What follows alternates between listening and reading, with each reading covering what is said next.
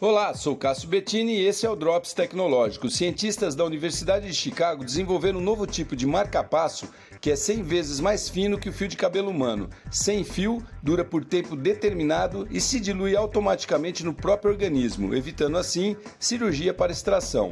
O dispositivo funciona à base de luminosidade, não requerendo, portanto, bateria ou pilhas, e realiza as mesmas funções que o marca-passo convencional, que é a de regular os batimentos cardíacos. Os pesquisadores Pesquisadores acreditam que essa inovação também poderá ser utilizada para estimular o funcionamento de nervos e músculos, podendo, por exemplo, ser útil para o tratamento de Parkinson.